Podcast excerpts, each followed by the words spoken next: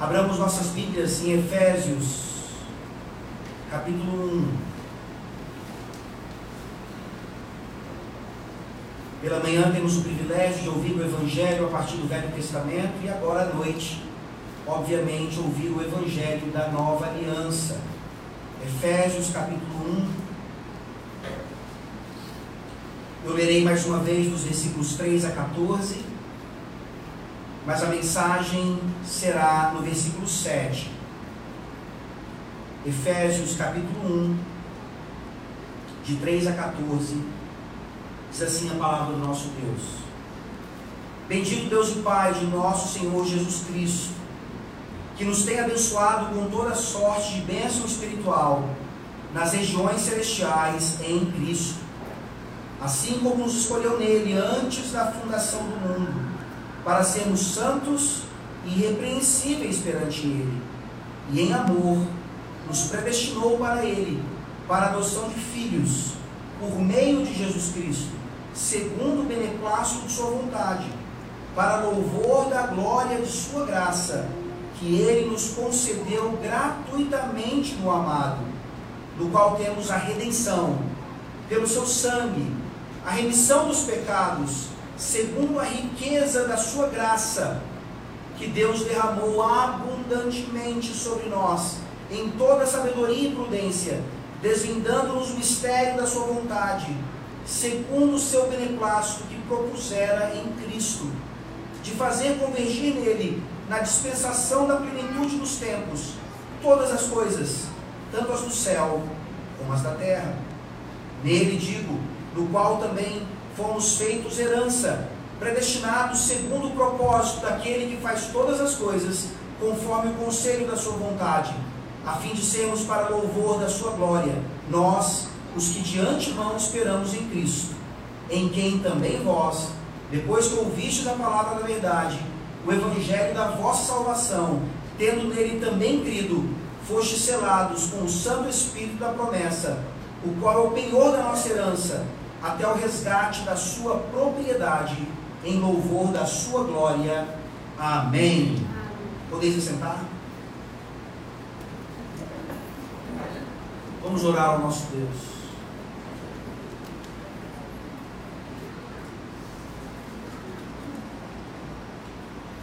Santíssimo Deus, seguindo as orientações da tua palavra, nós já oramos nós já bendizemos o teu nome por meio de salmos. Nós já confessamos a nossa fé e já lemos a tua palavra. Ó Deus, nos ajuda agora a ouvir a tua palavra pregada. Nós sabemos que o teu Santo Espírito fala não apenas pelo texto sagrado, mas fala também usando os ministros que o Senhor separou para esta função. Tem misericórdia de nós, ó Deus o que nós ouçamos nessa noite não seja ideia ou conceitos humanos, mas que venham do Senhor, diretamente do teu trono. Edifica o teu povo, ó Deus, que necessita do teu santo evangelho para continuar a caminhar até Nova Jerusalém. E salva nessa noite aqueles que ainda não fazem parte do teu povo e que ao ouvir o evangelho tem a oportunidade de não negligenciar essa palavra, a palavra da salvação. Ajuda no Senhor a responder positivamente a esse mandato maravilhoso de nos arrependermos e crermos somente em Ti, por meio do Teu Filho, pelo poder do Santo Espírito. Em nome de Cristo Jesus a nossa redenção. É que nós oramos. Amém. Amém. Duke George, ao confortar seu agonizante filho, Duke John, disse: Filho, você deve olhar somente para Cristo e para os méritos dele e esquecer completamente as suas obras. A esposa de Duke John pergunta ao sogro então: Pai, por que essas verdades não são pregadas publicamente? Ele respondeu: porque elas só devem ser ditas para pessoas que estão morrendo e não para aquelas que estão bem. A doutrina a qual a esposa do filho que estava para morrer é a doutrina da justificação pela fé. Essa verdade que nos mostra que sim, só podemos ser justos perante Deus por causa dos méritos de Cristo e nada mais. E o pai desse filho que estava para morrer responde daquela forma, então, porque ele sabia, não apenas no seu contexto, mas em qualquer contexto, aquelas pessoas que estão bem, que não estão prestes a morrer, elas ainda acham que podem se justificar. Elas ainda acham que por meio de religiões falsas, ou obras, ou quaisquer outras medidas, elas podem ter paz com Deus ou com alguma divindade. Poucos pecadores que estão bem e não à beira da morte têm a consciência do famoso guitarrista, compositor e cantor Eric Clapton, que em uma música belíssima chamada Tears in Heaven, Lágrimas no Céu, ele canta em determinado momento: Eu devo ser forte e continuar, pois eu sei que não pertenço aqui no céu. Poucos pecadores realmente entendem e admitem que sem Cristo eles não merecem estar no céu. Eric Clapton escreve essa música também depois da morte de seu filho, quatro aninhos, que caiu de uma janela de um prédio altíssimo. Um filho que supostamente o encontra então no céu e com quem ele, ele tem esse diálogo. Você, pecador, nessa noite, precisa ouvir sobre justificação? A sua salvação já não está garantida? Você já não está justificado? Você não consegue dizer, diferentemente de Eric Clapton, que você sim pode estar no céu, sabendo que não é por sua própria obra, mas por causa de?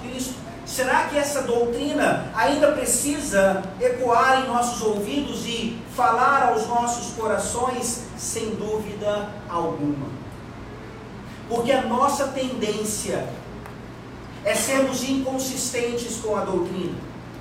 A nossa tendência, por mais que já tenhamos aprendido sobre o Evangelho, sobre a justificação, é viver pelas obras, é viver não pela graça, e principalmente ter dificuldade em perdoar outros, sendo que nós fomos tremendamente perdoados pelo Pai, por meio do sangue de Jesus. Não é à toa que Paulo aqui vai mencionar essa doutrina nessa frase de 202 palavras no grego, dos versículos 3 a 14, que nós temos aqui em português. E nós temos visto aqui, as palavras estão aqui: eleição, predestinação, adoção. Não, você não encontra a palavra justificação aqui mas você encontra todo o seu conceito. Você encontra a palavra redenção. E talvez só isso já justificaria a necessidade de continuarmos ouvindo sobre tal coisa, porque essas palavras são importantes no vocabulário evangélico, no vocabulário do crente, no vocabulário das nossas crianças. Os púlpitos modernos, infelizmente, não falam mais sobre redenção, expiação, propiciação. São palavras difíceis, são palavras que não fazem sentido aos ouvidos contemporâneos ou pós-modernos. Nós não nos rendemos a isso. Nós seguimos aqui a orientação do Espírito Santo, que orientou Paulo a escrever essa frase, e que hoje, então, no versículo 7, nessas expressões todas, nos trazem essa riqueza soterológica maravilhosa, essa riqueza da salvação, não apenas de vocabulário, mas de um relacionamento com um Deus todo-poderoso que requer nada mais, nada menos sangue. Sangue para que haja paz com ele. Nós aprendemos então no versículo 7 de Efésios 1 que somos justificados pela remissão dos pecados, segundo a riqueza da graça de Deus. E isso nos leva a uma vida de santidade. Não há como haver justificação sem necessária santificação. Esse é mais um motivo para nós ouvirmos tal mensagem. Talvez a nossa vida de santificação precise de uma chacoalhada, Talvez não tenhamos entendido o que significa realmente amar a lei do Senhor e praticar em nossas vidas nesse processo todo. A doutrina da justificação vai nos ajudar nessa tarefa. Vejam aí, em primeiro lugar, então, que a doutrina da justificação ela é uma doutrina de Cristo ou em Cristo. Isso parece óbvio, não é? A justificação é uma doutrina de Cristo. O versículo 7 começa: no qual, em quem. São algumas possibilidades daquilo que Paulo está falando o tempo todo, não apenas nessa porção, mas em toda a carta aos Efésios. Já vimos aqui onde essas expressões ou sinônimos aparecem em Cristo, nele, no qual, em quem. E essa doutrina da união com Cristo é fundamental como base da salvação.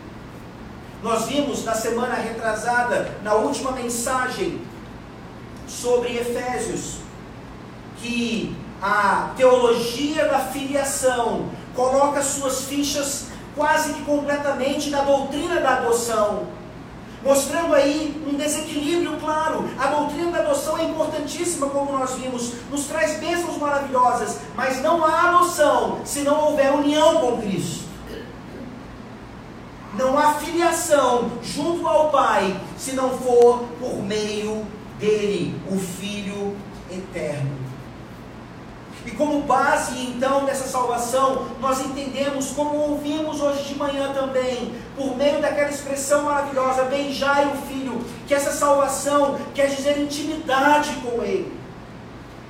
Não é apenas um conhecimento sobre Cristo, não é apenas um conhecimento de cristologia. Ler livros e mais livros e mais livros acerca dele é conhecê-lo intimamente, em união com Ele. Jesus Cristo não veio como um mestre, apenas nos ensinar o que fazer para sermos cristãos. Talvez esse seja um erro mais comum do que nós pensamos em igrejas que acham que Cristo tem apenas essa função, ele traz o ensinamento, nós cumprimos aquilo e pronto, basta. Não. Ele não veio apenas para nos ensinar, ele veio para nos salvar. Ele vem para cumprir aquilo que seria impossível para nós, com os melhores ensinamentos, com os melhores livros. Não há como nos salvarmos se não for ele não apenas veio nos salvar, ele é a salvação. Essa, mais uma vez, é uma diferença fundamental no nosso entendimento desse relacionamento íntimo com Deus e com Cristo. Ele é a salvação. Abra sua Bíblia, por favor, em 1 Coríntios, capítulo 1. 1 Coríntios capítulo 1, a doutrina da justificação é uma doutrina em Cristo ou de Cristo. 1 Coríntios capítulo 1, versículo 30 diz: Mas vós sois dele, em Cristo Jesus, o qual se nos tornou da parte de Deus sabedoria e justiça e santificação e redenção. E aí talvez você pergunte, mas pastor, cadê a palavra justificação aqui? Você tem duas falando sobre isso: justiça e redenção. Duas palavras nos mostrando o conceito de justificação. Tamanho, tamanha é a sua importância.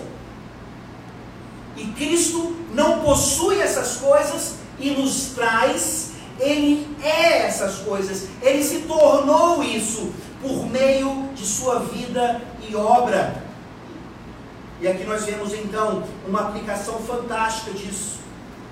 No Catecismo Maior de Westminster, na sua pergunta 60, assim nós lemos: Poderão ser salvos por viver segundo a luz da natureza aqueles que nunca ouviram o Evangelho e por conseguinte não conhecem a Jesus Cristo, nem nele creem, podem pessoas assim ser salvas?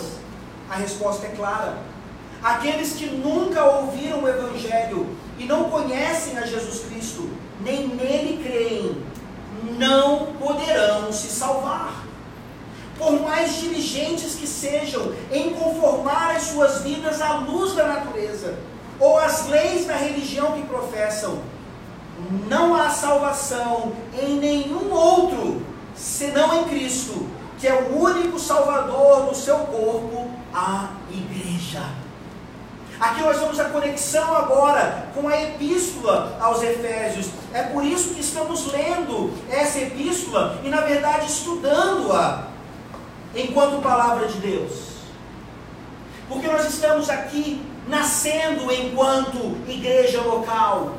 Uma plantação que tem meses de existência.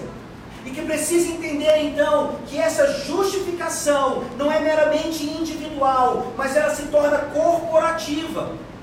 E como agora em Efésios nós vemos essa estrutura, dos capítulos 1 a 3, essa doutrina bombástica, maravilhosa da salvação, do ser de Deus, de tudo aquilo que nós precisamos, para a partir do, do capítulo 4, viver em santidade, andando nos caminhos do Senhor. Você realmente entende que alguém que não crê em Cristo não pode ser salvo? Você conhece então alguém na sua vizinhança, no seu trabalho, na sua escola, no seu dia a dia, que ainda não conhece a Cristo? A doutrina da justificação pela fé, que é uma doutrina de Cristo ou em Cristo, nos mostra que aquela pessoa não é salva, não pode ser salva enquanto estiver teimosamente andando sem Cristo.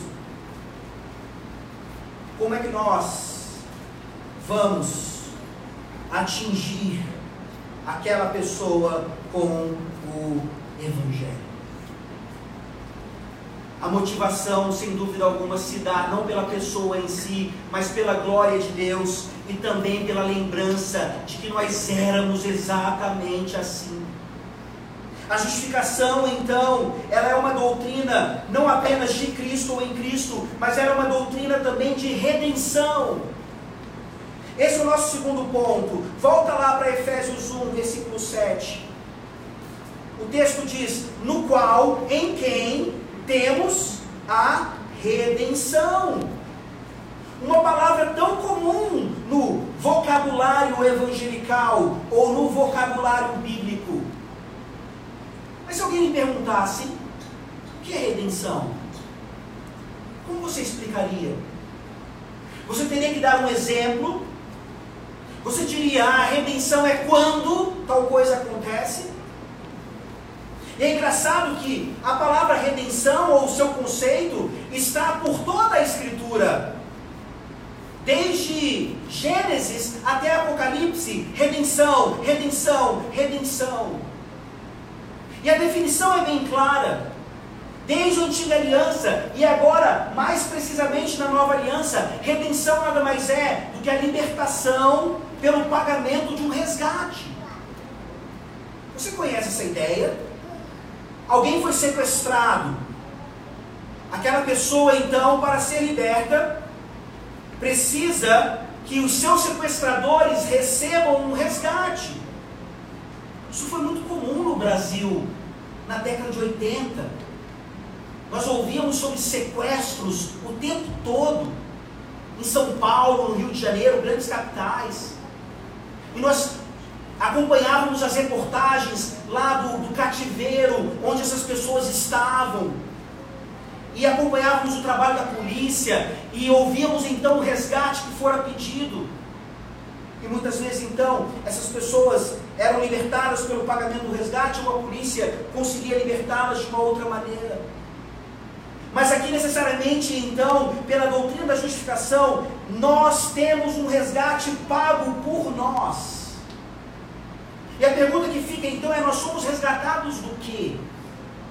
Nós não parecemos estar sequestrados, nós não parecemos estar em cativeiro, mas é exatamente o nosso sequestrador então que nos faz pensar assim. Nós somos resgatados do que? Do cativeiro de Satanás. Todo ser humano é cativo a alguém. Ou ele é cativo a Satanás, ou ele é agora cativo a Jesus Cristo. E quando nós entendemos que sem Cristo não há salvação, exatamente por causa desse cativeiro a Satanás, nós nos perguntamos uma outra questão: mas o resgate é pago a quem então? Se você olhar para a história da igreja, você vai ver vários teólogos que acertaram em muitas coisas, mas que defenderam a ideia de que esse resgate é pago ao próprio Satanás. Já que ele é o sequestrador, então, já que é ele quem mantém em cativeiro, então Jesus Cristo vem e paga o resgate para ele. E nós olhamos para as Escrituras Sagradas e nós vemos o quanto isso não está correto. Satanás não pode receber o resgate por ninguém. Satanás é mera criatura, Satanás não é Deus, Satanás é sequestrador e torna o homem cativo nos seus pecados, mas o resgate é pago então à própria justiça de Deus. Essa doutrina é maravilhosa, ela é fantástica, ela é, sem trocadilhos, libertadora. Mas mais uma vez, ela não é uma doutrina da moda. O Deus que tem sido pregado em púlpitos, em igrejas do século 21, não é um Deus justo que requer esse resgate. Ele é um Deus apenas de amor, como nós ouvimos também no nosso último sermão. É um Deus que nos ama tanto, que nos ama tanto, que nos deixa até pecar e não faz nada a respeito disso. Você sabe que a palavra de Deus não ensina assim. O resgate, então, é pago à própria demanda da justiça de Deus. E Ele é fiel. Abra sua Bíblia, por favor, em Tito capítulo 2. Tito capítulo 2.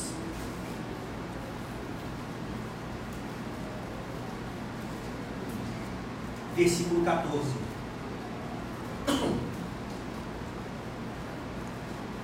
Vamos ler a partir do 13. Aguardando a bendita esperança e a manifestação da glória do nosso grande Deus e Salvador Cristo Jesus, o qual a si mesmo se deu por nós a fim de remir-nos de toda iniquidade e purificar para si mesmo um povo exclusivamente seu, zeloso de boas obras. Olha aí o verbo, remir-nos, nos libertar, nos tirar do cativeiro. E vejam então como esse texto nos mostra que é impossível sermos justificados sem sermos agora levados à santificação. É um povo remido que zela por boas obras. É um povo remido que, zeloso por boas obras, quer então agradecer essa libertação Tito 2,14, seguindo a doutrina da justificação pela fé, nos mostra que nós somos escravos de Cristo. Como é que você ouve tal expressão? Eu, uma vez em uma sala de aula, ouvindo algumas pessoas comentando a respeito de teologia, um aluno falou: Eu li em algum lugar que tal teólogo falou sobre sermos escravos de Cristo. E isso é um absurdo. Nós não somos escravos, nós somos filhos. E não é isso que Tito 2,14 nos mostra. Depois você pode ler também 1 Coríntios capítulo 7, quando ali está claramente dito que nós somos escravos de Cristo, e essa é a ideia. Se sairmos do cativeiro de Satanás, é porque nós fomos comprados e ser comprado, então, significa isso. Nós somos escravos comprados por Cristo. E isso é maravilhoso.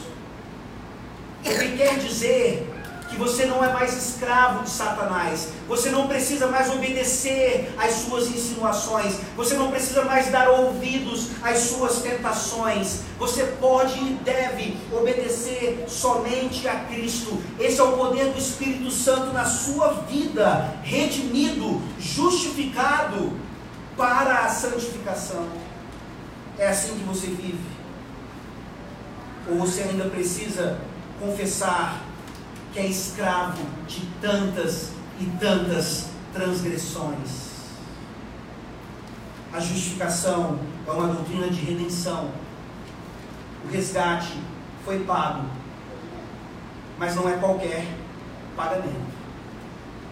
O texto continua em Efésios capítulo 1, versículo 7, dizendo no qual temos a redenção pelo seu sangue a justificação é uma doutrina de sangue.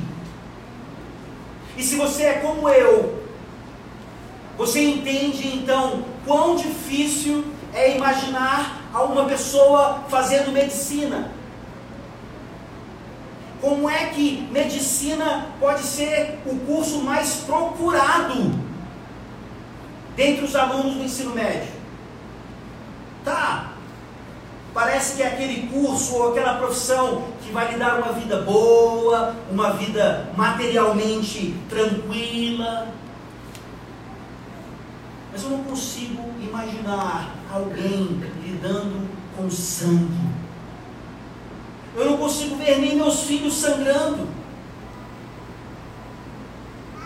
Como é que nós podemos ver então uma religião tão maravilhosa como uma religião de sangue. E isso nos faz então talvez até pensar se Deus não poderia ter redimido de uma outra maneira. Para que tanto sangue? E ao fazer essa pergunta, nós em primeiro lugar dizemos, graças a Deus nós não somos Deus.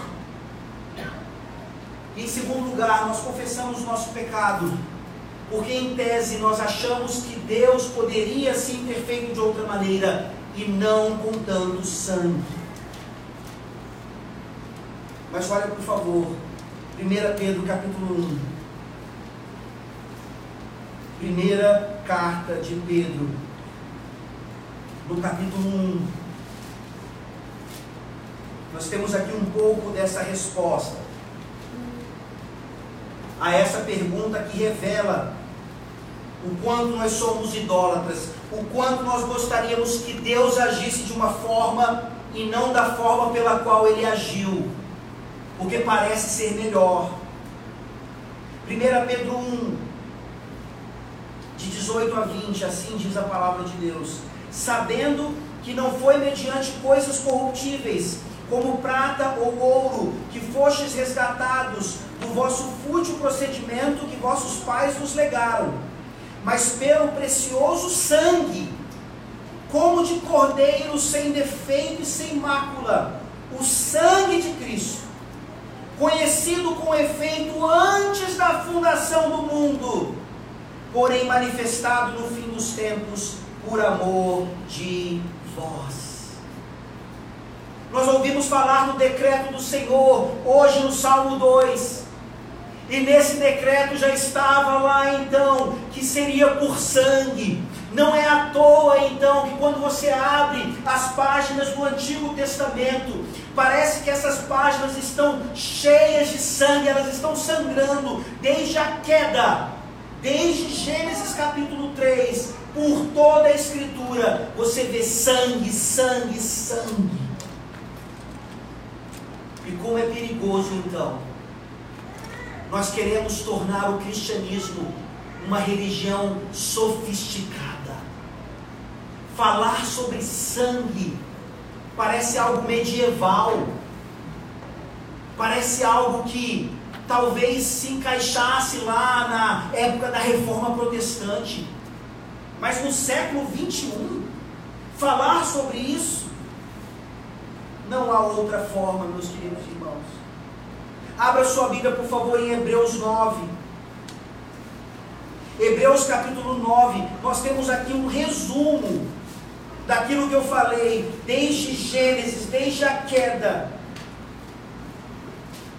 até a nova aliança, incluindo a nova aliança, nós vemos o quanto Deus requer sangue.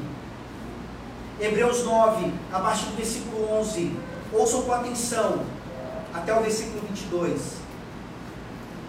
Quando, porém, veio Cristo como sumo sacerdote dos bens já realizados, mediante o maior e mais perfeito tabernáculo, não feito por mãos, quer dizer, não desta criação, não por meio de sangue de bodes e de bezerros, mas pelo seu próprio sangue, entrou no Santo dos Santos, uma vez por todas, tendo obtido eterna redenção. Portanto, se o sangue de bodes, de touros e a cinza de uma novilha, aspergidos sobre os contaminados, os santificam, quanto à purificação da carne, muito mais o sangue de Cristo, que pelo Espírito eterno a si mesmo se ofereceu sem mácula a Deus, purificará a nossa consciência de obras mortas, para servirmos ao Deus vivo. Por isso mesmo, Ele é o mediador da nova aliança a fim de que, intervindo a morte para a remissão das transgressões que havia sob a primeira aliança, recebam a promessa da eterna herança aqueles que têm sido chamados. Porque onde há testamento, é necessário que intervenha a morte do testador. Pois um testamento só é confirmado no caso de mortos, visto que de maneira nenhuma tem força de lei enquanto vive o testador pelo que nem a primeira aliança foi sancionada sem sangue. Porque havendo Moisés proclamado todos os mandamentos, segundo a lei, a todo o povo, tomou o sangue dos bezerros e dos bodes com água e lã, tinta de escarlata e sopo, e aspergiu não só o próprio livro, como também todo o povo, dizendo: Este é o sangue da aliança, a qual Deus prescreveu para vós outros Igualmente, também aspergiu com sangue o tabernáculo e todos os utensílios do serviço sagrado. Com efeito, quase todas as coisas, segundo a lei, se purificam com sangue, e sem derramamento de sangue não há remissão. Nós falamos hoje de manhã sobre o islamismo, sobre essa religião que não é de paz, de modo algum. Mas a grande diferença entre o sangue do islamismo é que aquela religião ensina que os seus súditos mais fiéis vão matar os infiéis, mesmo que isso custe a sua própria vida. E o que os fiéis cristãos da religião do sangue aprendem é que eles vão morrer como ovelhas levadas ao matador. Esse é o peso da religião de sangue. Sim, é o sangue de Cristo quem nos redime. Mas a nossa fidelidade a isso talvez nos leve então ao derramamento do nosso próprio sangue. Falamos sobre crentes na China, sobre crentes no Irã, sobre crentes em Eritreia, na África. Eu conheci um pastor de lá que precisou fugir para os Estados Unidos com sua família, porque eles teriam derramado seu sangue ali naquele país por causa de sua fé em Jesus Cristo. Será que as nossas crianças estão prontas para isso? Mesmo que não cheguemos a esse absurdo no Ocidente, em um país como o nosso, nós precisamos saber que por causa de Jesus Cristo, somos levados ao matadouro como ovelhas também.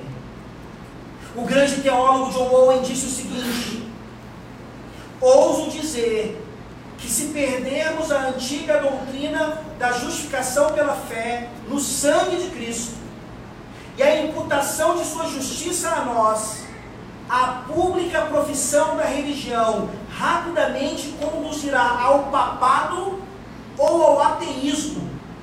No meu julgamento, Lutero fala a verdade quando diz: a perda da doutrina da justificação implica na perda de todas as doutrinas cristãs.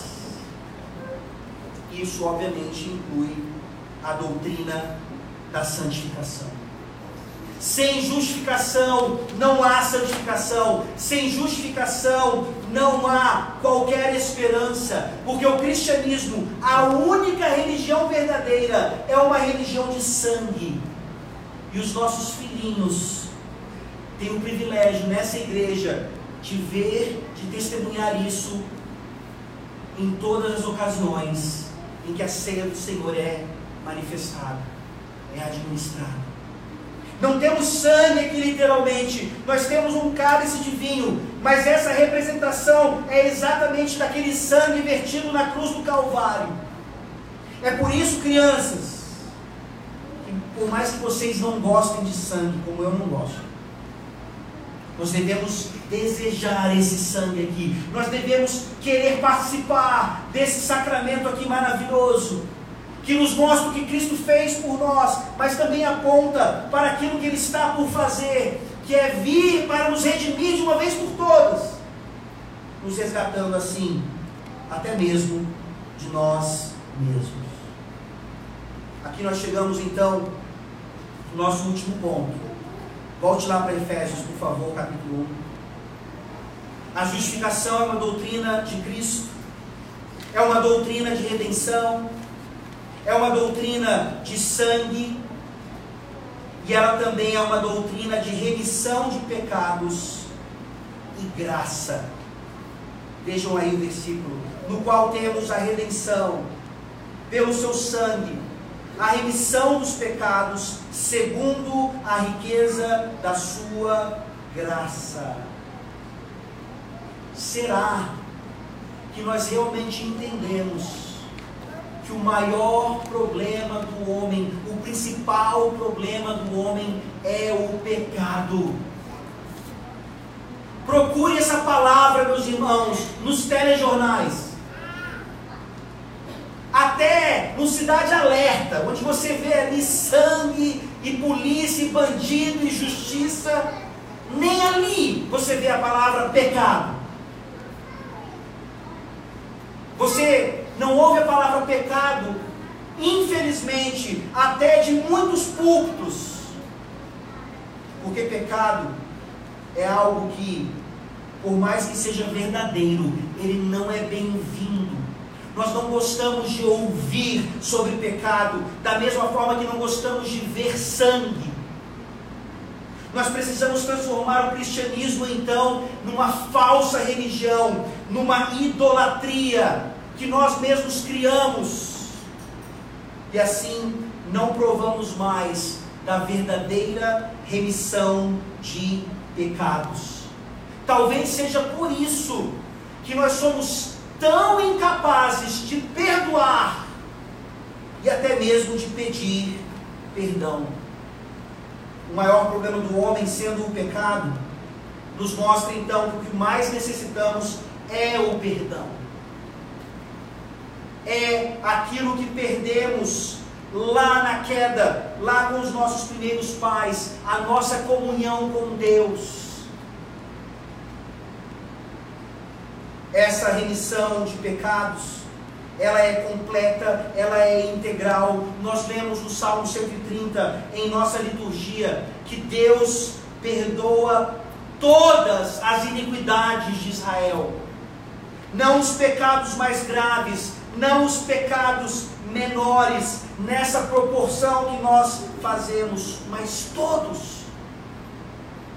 Por que é que nós somos tão tardios em perdoar e também tardios em confessar pecados para com Deus e, quando necessário, até para uns para com os outros? É porque nós não entendemos graça. É porque quando alguém lhe pergunta o que é graça, você diz logo, é favor imerecido. Você fala sola gratia, um dos solas da reforma, e você ensina sobre isso. E você é perito nisso, mas você não sabe o que é graça. Porque no fundo, graça para nós ainda é algo barato. Tanto no sentido lá de entender que graça é essa liberdade que Deus nos dá de fazer qualquer coisa que queiramos enquanto filhos e Ele nada faz sobre isso. Isso que é amor, isso que é graça. Mas ao contrário, meus irmãos, nós sabemos então que graça não é de modo algum algo barato. Você pode aprender isso se lembrando de, uma, de um conceito tão comum. Não existe almoço grátis. Quando você pensa que alguma coisa é de graça, lembre-se que a Universidade Federal e a Estadual não é de graça. Tem alguém pagando não seja você diretamente. E a ideia aqui então é exatamente essa. A graça aqui, que Paulo descreve, na verdade, como riqueza da sua graça, nos mostra que o preço foi altíssimo. A salvação é pela graça, sem dúvida alguma. Nós recebemos apenas por graça mas Jesus Cristo pagou um preço muito alto. Ele derramou sangue preciosíssimo. Não é a quantidade, mas sim a qualidade do seu sangue. E nesse sentido, então, nós entendemos que a justificação ela é sempre baseada em dois elementos, no que diz respeito à remissão de pecados e à riqueza da graça de Deus. Vocês se lembram que quando começamos a falar sobre Efésios, nós tratamos da carta como sendo uma carta de riqueza. Uma carta então que não necessariamente de forma material, mas principalmente espiritual, nos enche de motivação, nos enche de encorajamento, nos mostra que sim, Cristo é suficiente para nós. Ouçam então mais uma vez a respeito da riqueza dessa graça na remissão de pecados. A justificação é baseada em dois elementos. O primeiro delas, deles é um negativo. Um elemento negativo que nos mostra então o perdão da culpa, a remissão dos pecados, de todos os pecados, por meio da obediência passiva de Cristo. Você deve ter ouvido esse termo. Obediência passiva. Mas talvez você não tenha compreendido completamente isso. Talvez você ainda confunda isso com aquela regrinha da língua portuguesa de qualquer outra língua, da voz ativa e da voz passiva. A voz ativa, então, é quando você está diretamente dizendo algo, a voz passiva é quando algo está sendo dito sobre você, ou você não diretamente faz a ação, mas você a recebe. E aqui a obediência passiva não tem nada a ver com a passividade de alguém. Passivo aqui. Vem da palavra pascha no grego, que gera para nós a palavra Páscoa, que não tem nada a ver com ovos de chocolate e muito menos com coelhinhos bonitinhos, mas que tem tudo a ver com o sofrimento de Cristo, a chamada Semana da Paixão, culminando naquela sexta-feira terrível, onde ele experimenta ali o cálice da ira de Deus. Isso é obediência passiva, obediência cheia de paixão, cheia de sofrimento, morte de cruz. A dívida foi paga. Na cruz do Calvário, a dívida é paga. Mas se você entende um pouquinho de conta bancária, você sabe que não é suficiente nós termos a conta zerada. Não está no vermelho, mas não tem nada lá para usarmos. Não é suficiente. É por isso que nós vemos agora a justificação baseada num elemento positivo. Que é justamente essa imputação da justiça de Cristo, por meio de sua obediência ativa que na teologia, então, nada mais é que, desde sua concepção, desde o seu nascimento, passando por sua infância, juventude e fase madura, até a sua morte, ele jamais pecou. Olha que esperança maravilhosa para os nossos filhos aqui. Crianças, vocês pecam? Vocês são pecadores ou são tão inocentes? Basta você conviver um pouquinho com crianças da aliança e você percebe que são pecadoras sim, necessitadas da justiça de Cristo. E ouçam então aqui, por meio da obediência ativa, desse que se fez homem por nós. Jesus Cristo foi bebê. Jesus Cristo foi uma criança pequena, Jesus Cristo foi crescendo, se tornou um jovem, e sabe o que ele nunca fez? Ele nunca quebrou a lei de Deus. Ele nunca quebrou o quinto mandamento, ele nunca desobedeceu aos seus pais. E essa justiça, essa justiça, para aquela bebezinha lá atrás, com um lacinho na cabeça, essa justiça, quando Jesus tinha a sua idade, ele transfere para você. Isso é imputação. Uma palavra tão bela e tão ausente das nossas igrejas. E que pode ser lembrada então por nós, pelos nossos filhinhos, por uma técnica que uma mãe médica cristã me ensinou. Ela falou que ensinou para os seus filhos a respeito da imputação, falando sobre amputação. Vejam que imagem fantástica. Amputar então alguma coisa é cortar o braço fora. Está podre, corta. A perna, tira. Amputar. E imputar é justamente o contrário. É receber algo que não é seu, é receber algo que é alienígena, é receber algo que é totalmente pela graça e pelos méritos de Cristo e pelo alto preço que ele pagou. É o crédito concedido, a sua conta bancária está cheia e não apenas zerada. A dívida não está simplesmente paga. Você tem muito e muito e muito para investir no reino de Deus. Isso é só o começo da doutrina da justificação. Nós temos isso apenas no versículo 7. Se Deus assim permitir, nós veremos justificação, parte 2, domingo que vem. E nós encerramos então o sermão com essa lembrança maravilhosa dessa doutrina. Lembrando que nós começamos falando sobre pais que perderam seus filhos. Você consegue imaginar a dor? Eu falei que eu não consigo nem ver meus filhos sangrando, quanto mais vê-los morrendo. Não há como imaginar. Mas é exatamente isso que aconteceu com Jesus Cristo. Nós ouvimos hoje de manhã a respeito do decreto do Pai, falando para ele: pede, eu te darei as nações como herança. Mas para que isso acontecesse, o pai precisava perder o filho.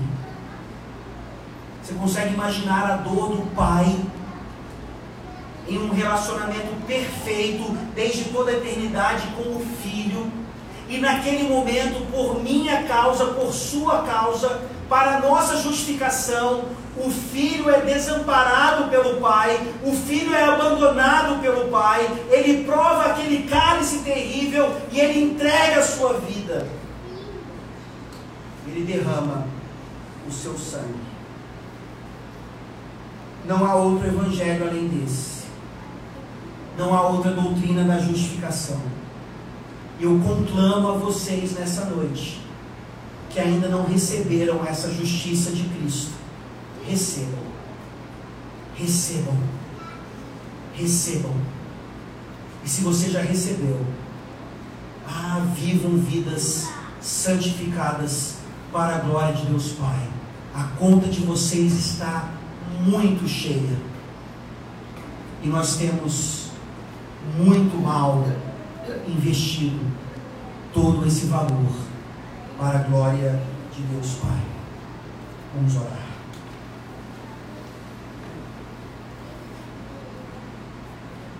Senhor nosso Deus, obrigado pela realidade do cristianismo. Alguns defendem que isso é difícil demais para ser pregado e ensinado e que não satisfaz o coração do homem pós-moderno. E nós não poderíamos discordar mais veementemente. Obrigado por essa doutrina que nunca se torna antiquada que nunca se torna velha. Permita, ó Deus, que os nossos ouvidos nunca se cansem de ouvir tremendo Evangelho. E que nessa noite, ó Deus, os nossos filhinhos entendam o tamanho do valor do sangue de Cristo. Que quando o cálice de vinho e também o pão passar por eles, e eles ainda não puderem tomar, porque não professaram a sua fé, não sabem discernir o corpo ainda. Que esse desejo aumente cada vez mais neles e que eles estejam dispostos a entregar suas vidas por Cristo. Que eles possam demonstrar em suas vidas que Cristo é o Senhor e Salvador de suas vidas e que nós façamos isso também aos perdidos o Senhor coloca em nossas vidas. Ajuda no Senhor a responder com santificação a essa doutrina maravilhosa, que deve ser pregada não só aos que estão morrendo, mas àqueles que estão bem e acham que estão bem. Em nome de Cristo Jesus, é que nós oramos. Amém.